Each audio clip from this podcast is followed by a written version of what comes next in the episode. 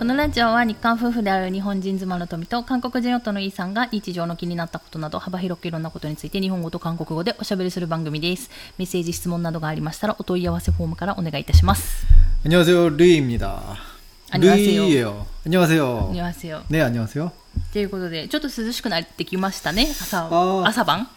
朝はちょっと私早く起きれないんでわかんないんですけど、うん、夜はなんか涼しくなってきて。うん、확실히서늘함이이제슬슬느껴집니다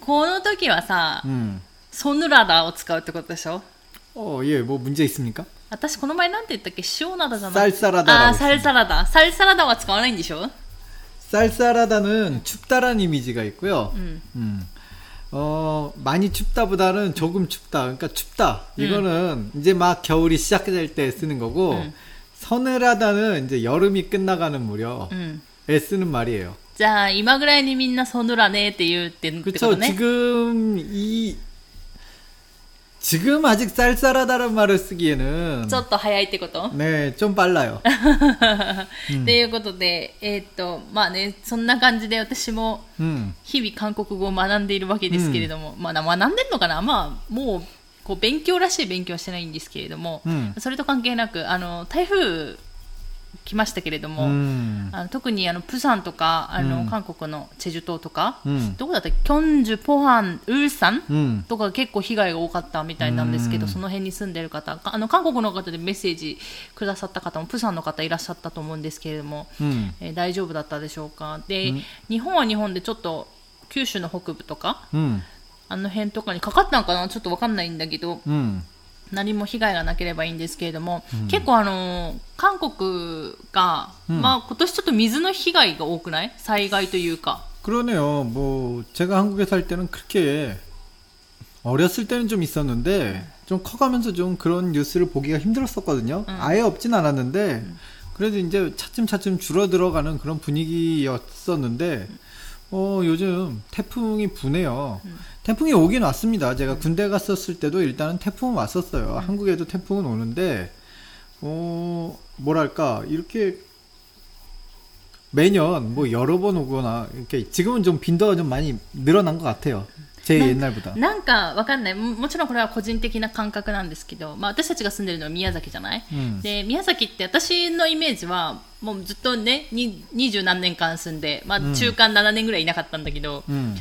なんかもうイメージはちっちゃい頃からのイメージはもう毎年台風来るみたいな、うん、で進路的になんかこう日本列島こう、うん。こう日本列島こうななぞっていく感じでいくじゃない、ね、でなんかそれがさここ最近ずれてるのかなと思ってちょっと、うん、この日本列島こうな登っていく感じがちょっと上に上がってるみたいなそんな感じもしてだから本当韓国 음, に住んでた時に台風って私もほぼ来なくって、まあ、うん一回なんかちょっと来たらやばいなみたいなのあったんだけどほぼ来なくって、だから台風対策みたいなのしないじゃん基本 음. 근데 그게 아직 그렇게 얘기하기에는 좀 빠른 게, 어, 제가 여기 일본에 왔을 때 첫 해에는 진짜 또 온다고 태풍이 할 정도로 태풍이 진짜 많이도 오더라고요. 아, 서서서서. 네, 그때가 지금 우리 지금이 3년째인데 저 여기 산지 3년 3년째인데 첫 때 그렇게 태풍을 많이 제가 경험을 했잖아요. 어. 어 그리고 그 작년 작년은 아니죠. 그다음 두 재작년? 번째 재작년이죠. 음. 그다음 뭐 작년 이렇게 두 해 동안에는 이상하게 태풍이 그렇게 많이 왔다라는 느낌은 안 들었어요. 음. 네, 오긴 왔었죠. 근데 올해도 그렇게 태풍이 많이 오는 많이 안 오네 그런 느낌이 들었어요. 근데 첫해 아직도 이제 이제 막 3년밖에 안 됐으니까 뭐라고 말하 뭐라고 이렇게 딱 짚어서 말할 수는 없는데 뭐 이제 근데 이런 일이 많아지면 뉴스나 뭐 기상청에서 막 이런 왜 그럴까 뭐 이런 얘기를 해주잖아요. 어 뭐 정확한 정보는 그런 정확한 정보일지는 모르겠지만 네. 뭐 제가 들은 거로는 요즘 뭐 이제 지구가 더워진다고 얘기하잖아요. 그러니까 그 바닷물의 온도가 높아졌다고 하더라고요. 음. 그 원래는 그 일본 앞에까지만 바닷물의 온도가 좀 한국이 있는보다 음. 일본 쪽이 더 바닷물의 온도가 높아서 음. 태풍이 일본 쪽으로 많이 왔는데 음.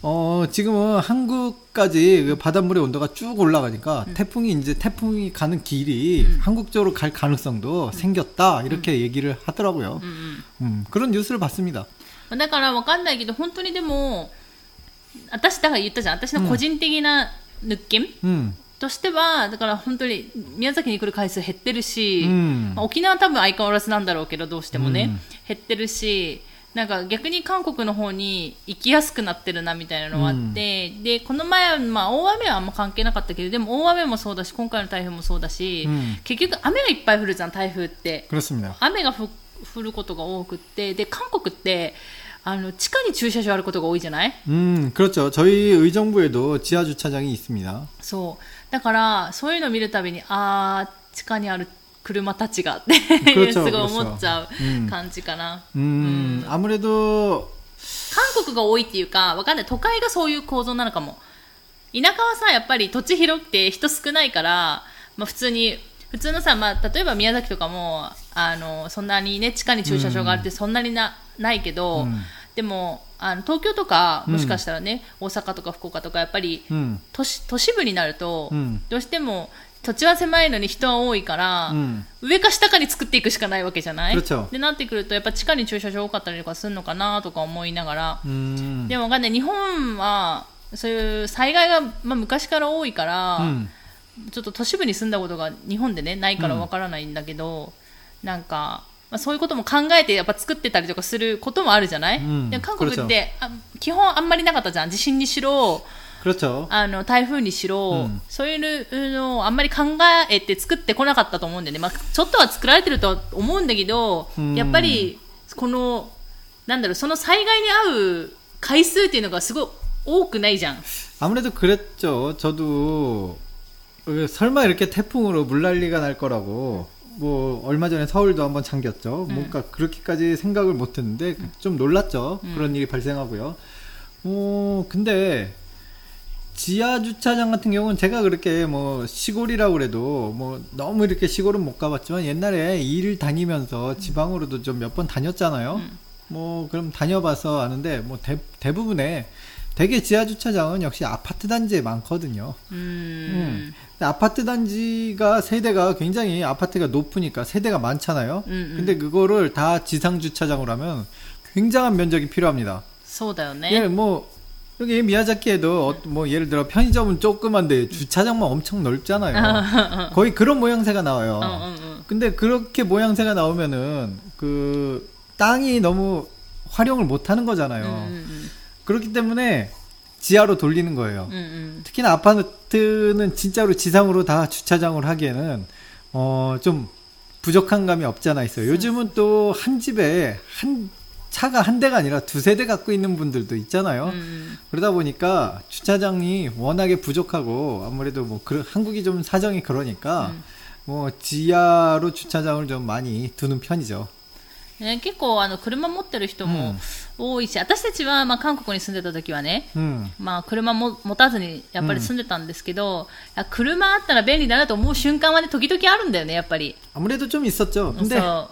근데 단 단지 그 한 순간 때문에 그 차를 갖는다는 게 너무 조금 낭비 아닌가라는 생각도 해보고요. 음. 또 차를 가짐으로 인해서 그 차를 관리하는 게 너무 힘들었어요. 저는 음, 한국에서 그 아무래도 제가 의정부도 조금 그래도 도시잖아요. 음. 서울도 도시고 서울이나 의정부 저는 도시에서 사는 도시 출신인데 음. 차가 워낙에 많고 주차장 때문에 늘 이렇게 스트레스를 받아요. 그 토미짱도 알겠지만 저희 그 창동 살 때 음. 가까이 뭐 걸어서 5분 거리에 친구 있었잖아요. 음, 음. 그 친구 차 매일매일 그 주차 자리 때문에 눈치 보고 경쟁하고 막 그랬었잖아요. あそうそう。だから、私たち、まあ、2カ所ね、うんソウルの端っこと、まあ、ウィジョンブっていうところね、うんソウルの隣なんですけど、住んでて、で、その、ソウルの端っこに住んでた時に、友達がまあ、歩いてね、3分ぐらいのところに住んでたんですよ。で、その友達は車持ってたんだよね。 2台、うん、1台だっけ？2台だっけ？1, 1, 台だっけ、ね、1台持ってたんですけどその友達はあそこビルラだよね、うん、ビルラに住んでて。でうちうちはまあ単独住宅で一軒家だったんですけど、うん、でもそれでも駐車場ないんだよね。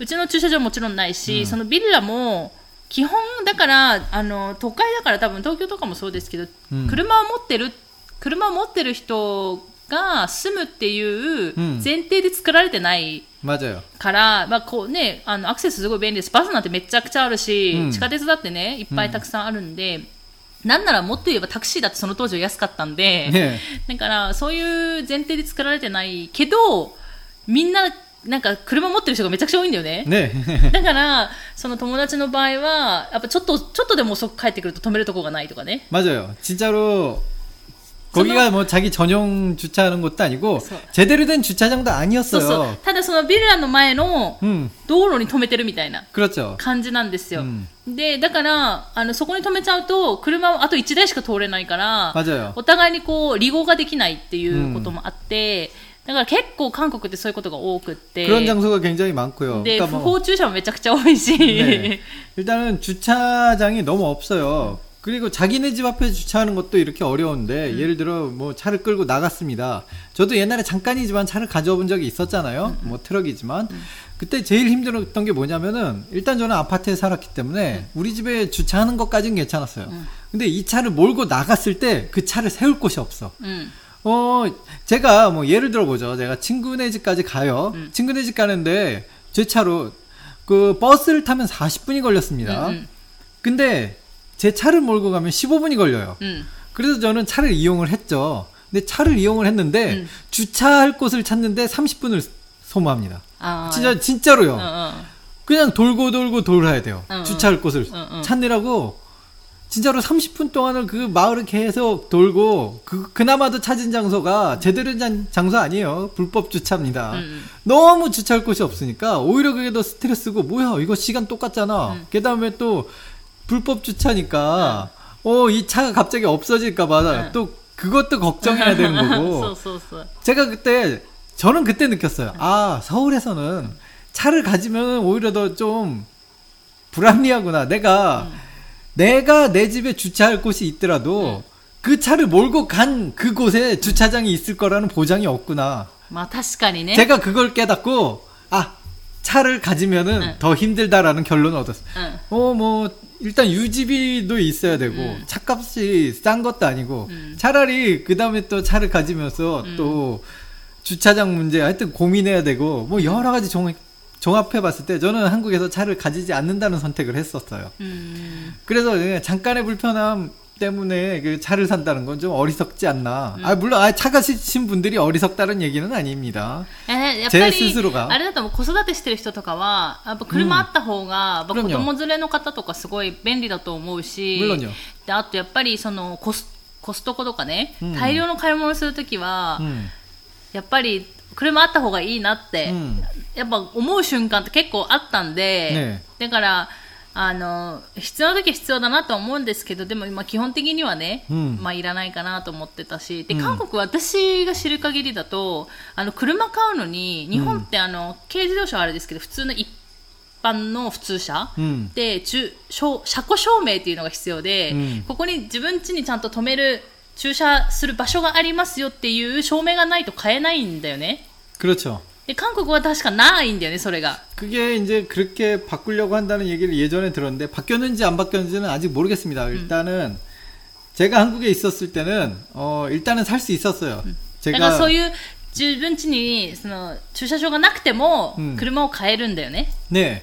근데 그게 이제 당장 바꾸기 힘든 게 워낙에 주차장이 확보 안 된 집들이 너무 많아요. まあ、とは確かにでもソウルとか多分きっとそうだよね 지금은 일단 차를 갖고 있는데 우리 내가 지금 주차장이 확보가 안 된 상태라서 어 요 다음 차 차는 언젠가 이제 소모품이니까 새 차를 바꾸려고 할 때 어 이제 당신은 주차장이 없으니까 안 됩니다 그러면 나는 생계를 위해서 이 차가 꼭 필요합니다라고 했을 때 할 말이 없는 거잖아요. 음, 음. 그렇기 때문에 당장은 시행되기 힘들지 않나. うんうん 어, 새로운 건축법에 이제 주차장을 1인 1가구, 음. 뭐, 1가구 1대, うん 한 대씩 이렇게 주차장을 확보하는 건축법은 이미 아마 나와 있을 거예요. 음. 그렇기 때문에 요, 요 건축법에 의해서, うん 음, 웬만한 집들이 이제 주차장을 갖게 확보가 되면, 음. 그다음부터 그런 법이, 어, 사용할 수 있지 않을까. うん 예, 그런 생각입니다. だからない私も知る限りないから、 음,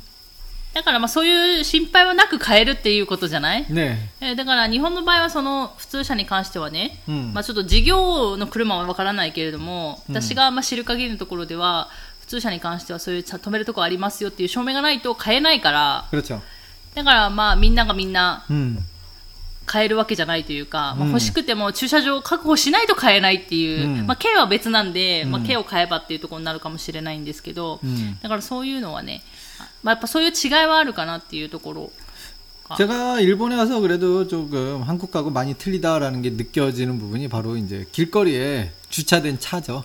어, 한국에 걸을 때는 워낙에 길거리에 주차된 차들을 너무 그냥 그게 일상이었어요. うん、そうそうそうそう 길거리에 반드시 주차된 차가 있었어요. 그게 불법이든 불법이 아니든 음, 너무 주차장이 없으니까 이제 어느 정도 합법으로 어, 길 길에다가 그 주차 라인을 그려갖고 음, 음, 음. 그 시에서요 주차 라인을 그려줘갖고 음. 주차장으로 만드는 곳이 있어요. 소, 소, 소, 근데 그 어, 디까지는 어쨌든 그건 길 아닙니까? 네.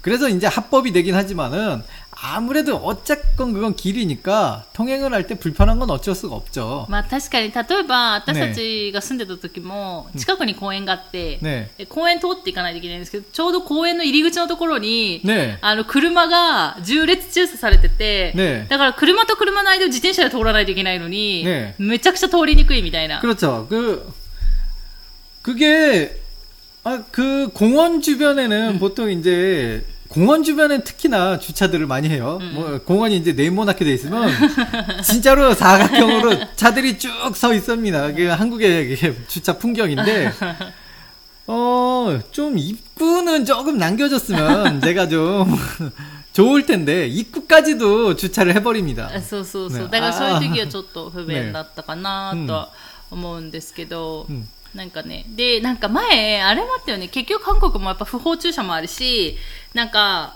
あのー最近は取り締まりもあって、例えばさ、駐車場のないお店とかあるじゃない、うんしたらそのお店の前の道路がお昼の時間だけ、うんその短足しないみたいな。 아 그런 게 좀 있어요. 왜냐면은 그 인- 어쨌든 주- 역시나 또 주차 문제지만 주차장이 확보 안 되는 그 가게들이 많잖아요. 써써써써. 근데 그 가게들에 이제 차를 몰고 음. 이제 식사를 하, 하러 가시는 분들도 분명히 있을 거 아니에요. 음. 근데 주차장이 없으면은 음. 어 차는 몰고 왔는데 어떻게 합니까? 그래서 이제 가게 앞에는 점심시간에 일단 장사를 하게 해주기 위해서 점심시간 한정으로 어 가게 앞에는 이제 주차를 하게 주차를 해도 조금 봐주는 그런 제도인데.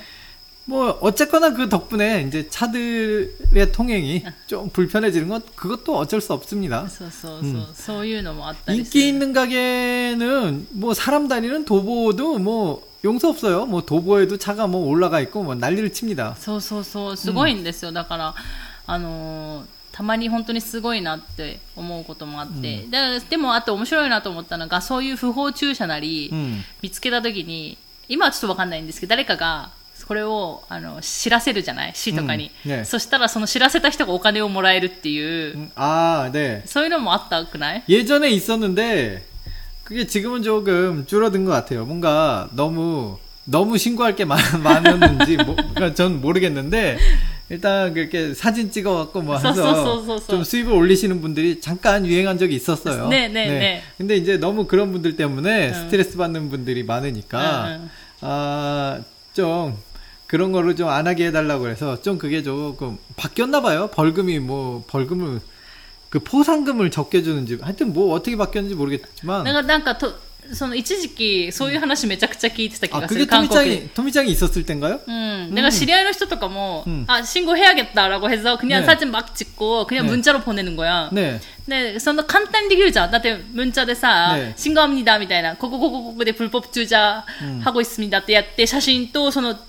あの番番号、 음 車の番号を送ればいいだけの話でしょ 맞아요. 그 제 아 제 알 그 지인 형님 분이 형님인데요. 어 경찰을 하셨던 분인데 이제 조금 몸이 안 좋으셔갖고 경찰을 중간에 그 그만두셔야 되는 사정이 있었어요. 근데 그거 이제 그만두니까 이제 그 그 대신 아무래도 이제 도중에 그만뒀으니까 그 대신 이제 아르바이트 같은 자리를 아르바이트 같은 걸 했는데 그런 누군가 이제 일반 시민이 그렇게 사진 찍어서 음. 올린 거 음, 음. 그거를 이제 그분이 그 장소에 가서 음. 그걸 조치를 하는 겁니다. 음. 그래서 이제 보고서를 쓰는 그런 아르바이트를 좀 하시더라고요. 한 달에 한 20건 정도 하신다고 들었는데, 어... 음, 그거를 일단은 민원이 들어오면은 네. 그 민원을 넣은 사람한테 어떻게 어떻게 조치했다라는 そうそうそうそう 메일을 보내야 된대요. そうそう 한국은. そうそうそうそうそうそう、 그거는 꽤나 괜찮구나라고 생각했습니다. 絶対だから反応があるんだよね。 네, 했는지 안 했는지 모르는 것보다 쏘, 쏘. 아, 이렇게 했습니다. そうそうそうそうそう。 오, 이거는 꽤 한국이 꽤 잘하고 있구나. 어, 길가에 차들이 많은 거는 슬프지만 좀 그거는 조금 어.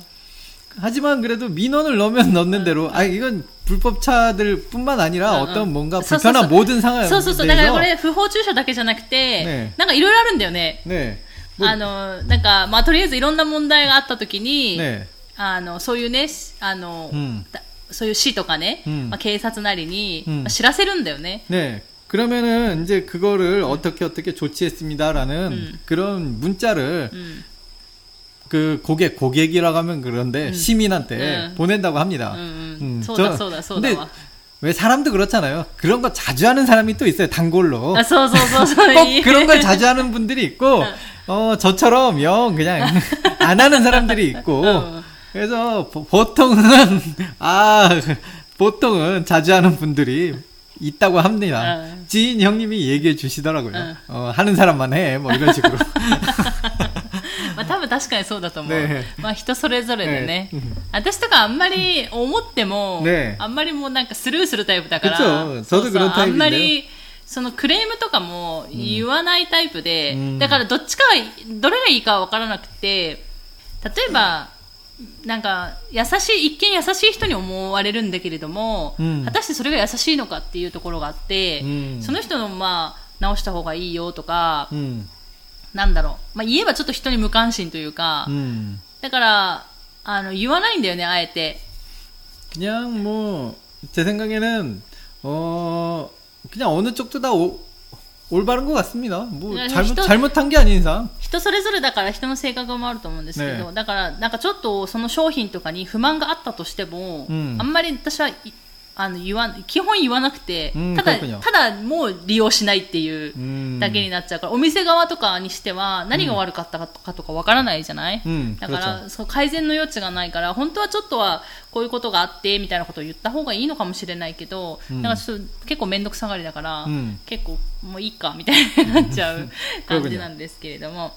はい、ということで、まあ、どんなね、被害がね、少なければいいんですけれども、結構その、だから地下に駐車場があるからって言って、うん、なんかその地下駐車場に行っちゃって、そのまま亡くなったりというか失踪、うん、あの、水が入ってきて、っていうこともあったみたいよ。私がちらって見たニュースでは、韓国で、その台風でさ、うん、結局めちゃくちゃ雨降って、地下に駐車場溜まっちゃってっていうところもあって、だからそういうのがね、大変かなと思うんですけれども、ということで今日もえーメッセージ質問ご紹介していきたいと思いますいつもありがとうございます 감사합니다.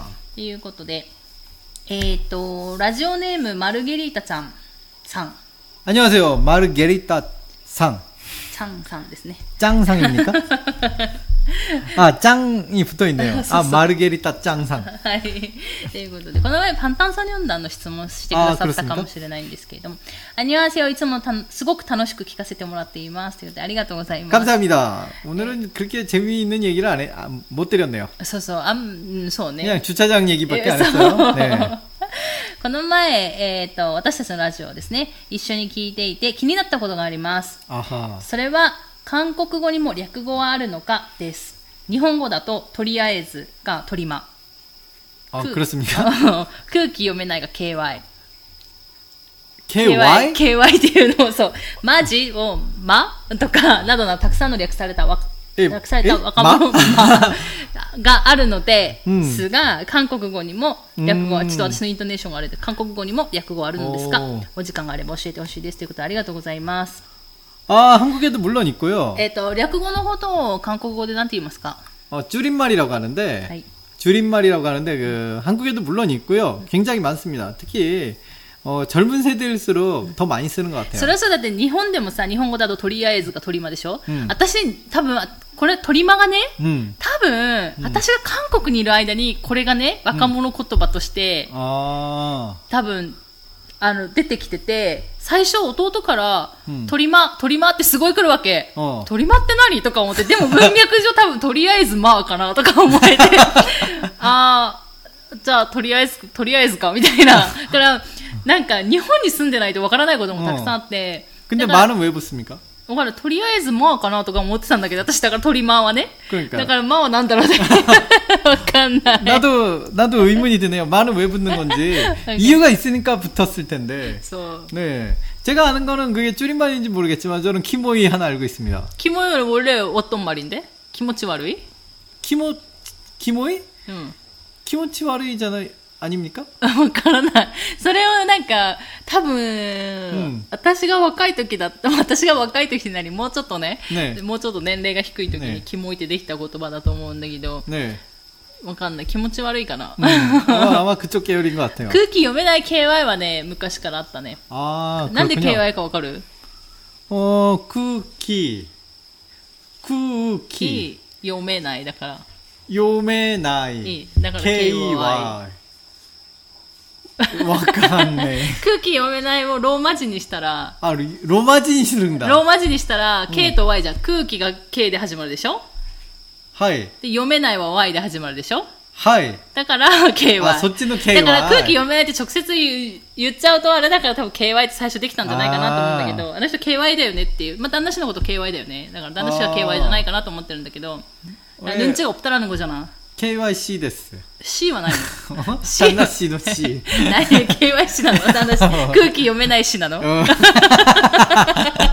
でも知ってる、ヌンチョ、ヌンチョ없는 사람이니까 그건 네. 알고 있는데. 네. 아무튼. 아, 그렇군요. 아, 내가- 마, 이거는 좀 충격적이네요. マジがまあでしょ。おーでもだ、うちのね、弟が、了解とか送るじゃない、ね了解送るのにうちの弟が私に、了って送ってくるの。 아, 네네네.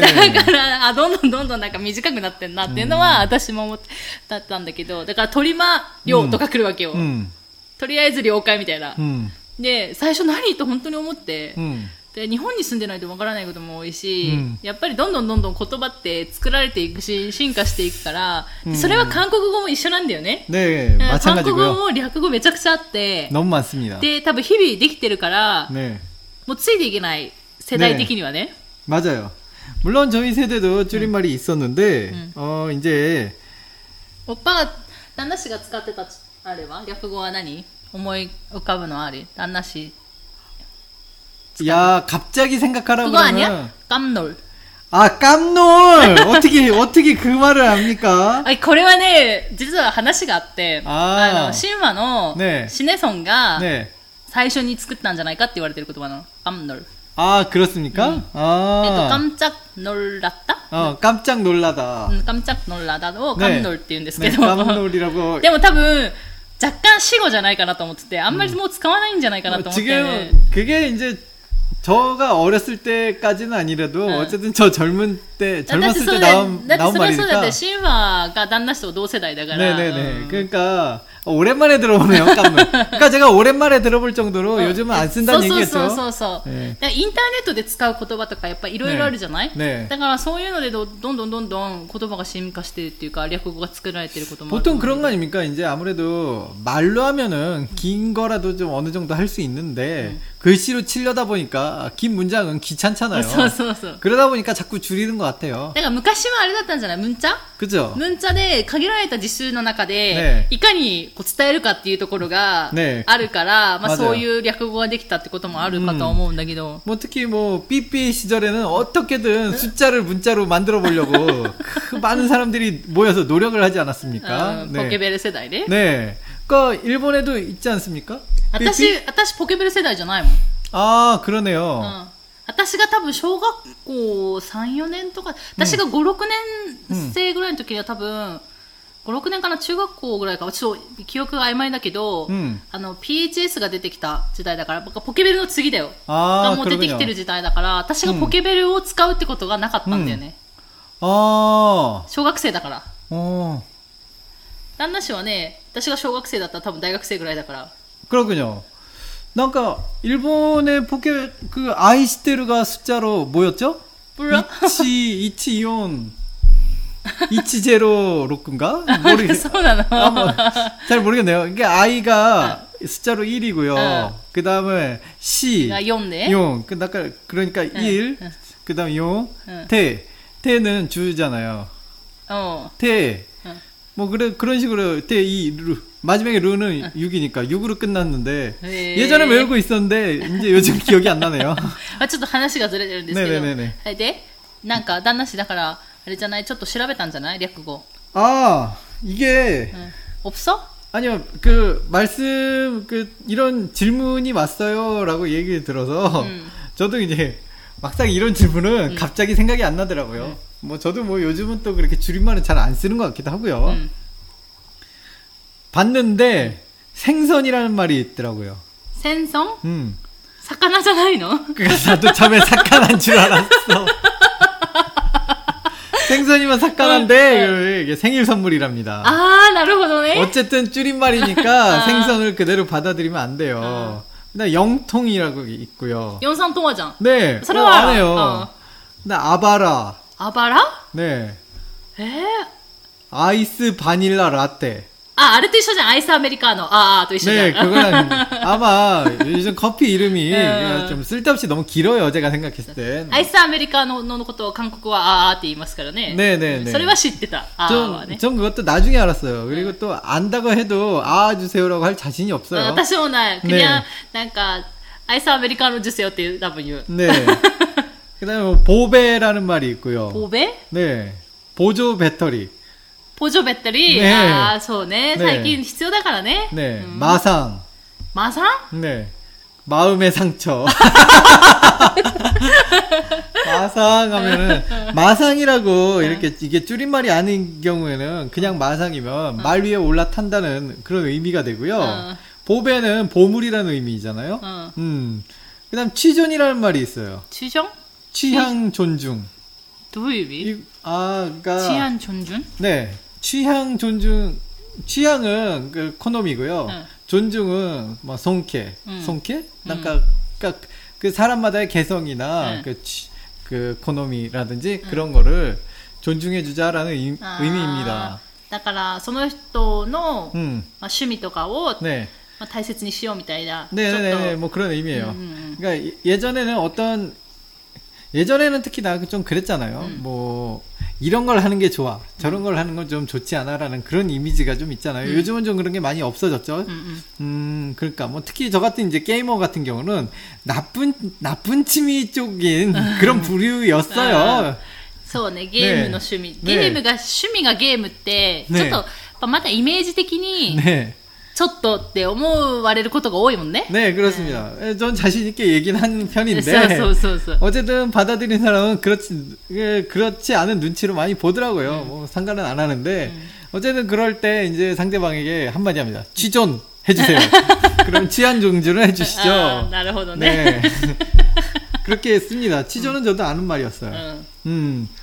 그다음 뭐 버스 버카충이라고 버스카드 충전. 아, 버스카드 충전. 네, 주장미. でもさ, 버스카드 충전 ってさ, 음. 뭐なくない?뭐 뭐 이제는 없네요. 이것도 옛날 말인 것 같아요. 나때 아. 충전 しないでしょ? 네. 제가 아는 말도 좀 있는 거 보니까 아. 어, 완전 요즘 그런 건 아닌 것 같아요. 지금 제가 찾은 게. 버스카드とかってさ, 네. 교통카드잖아. 네.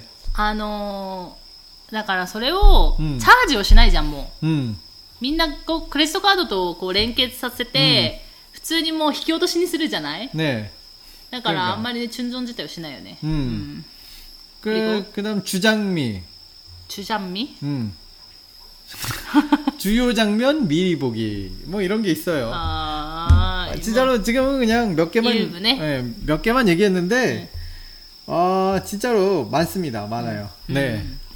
そう、いっぱいあるので、 어, 저희 저희는 뭐 엄친아라는 말 많이 썼네요. 갑자기 생각난 아, 거. 엄친아와 네. 엄마의 친한 친구였나? 아니요, 엄마 엄마 친구 아들. 아, 엄마 친구 아들이었나? 엄마 친구 아들입니다. 엄마 친구 엄친아. 아. 근데 엄마 친구 아들을 왜 굳이 엄, 왜 말이 생겼을까요? 아들. 엄마 친구 딸 와? 어, 그러니까 그 대표적으로 아들을 얘기한 거지 딸이 돼 그게 자식이라는 의미예요. 여기서 어, 어. 아들이라고는 하지만은 어, 어. 엄친한데 だから、あれでしょ比較されるってことでしょ 그쵸? 어. 그러니까 왜 어머니들이 말씀하실 때 응. 예를 들어서 그 자기 자식이 응. 성적이 안 좋아요. 응. 그럼 어머니들이 많이 그러니까 어, 일본 어머니들은 모르겠어요. 한국의 어머님들은 좀 많이 하시는 말들이 있었어요. 응. 아, 그, 저기, 옆집, 우리, 내 친구 저기 딸내미 또는 아들내미는 그렇게 공부를 잘한다더라. 근데 너는 이게 뭐니? 이런 식으로. 이런 식으로 많이 예전엔 좀 얘기를 하는 레파토리가 있었습니다. 그래서 생긴 말이에요, 엄친아. 아, 아래 말이잖아요. 엄까. 엄까? 아, 들어본 것 같긴데. 엄마 카드. 아, 엄마 카드. 야, 위험, 위험한 단어네요. オンマカード。 네. 위험한 단어는 참 골라서 잘 알고 있군요. 우리 통미. たまにねねドラマとかで出てきてて、 음. なんか多分、サナイプルシチャうんあの、愛の不時着でも多分、オムカって出てきた気がするんだよね。あわかんないけど。そうですかだからそういうなんか、うんあるじゃん。その、例えば、昔の人がタイムスリップして現代に来たとか、うんああの愛の不時着の場合は北朝鮮の人が、まあ、韓国に来るっていうところもあるわけじゃない、その時にやっぱり 知らない単語があるわけじゃない、 음. でそういうので「いげオムカや」とか言ったりとかするわけあ그렇군요 オムカがもんじゃらとかなんかそんな感じで言うのよ 아, 그렇군요. だからそういう説明とかねあってあーそうそう 그렇구나 だからたまにドラマ 전혀몰랐어요 とかでも出てくるっていうので、うん面白いなっていうふうにね 저는 좀 줄임말에 많이 약해요. 어, 심지어는 젊은 시절에도 줄임말에 좀 약한 그런 타입이었어요.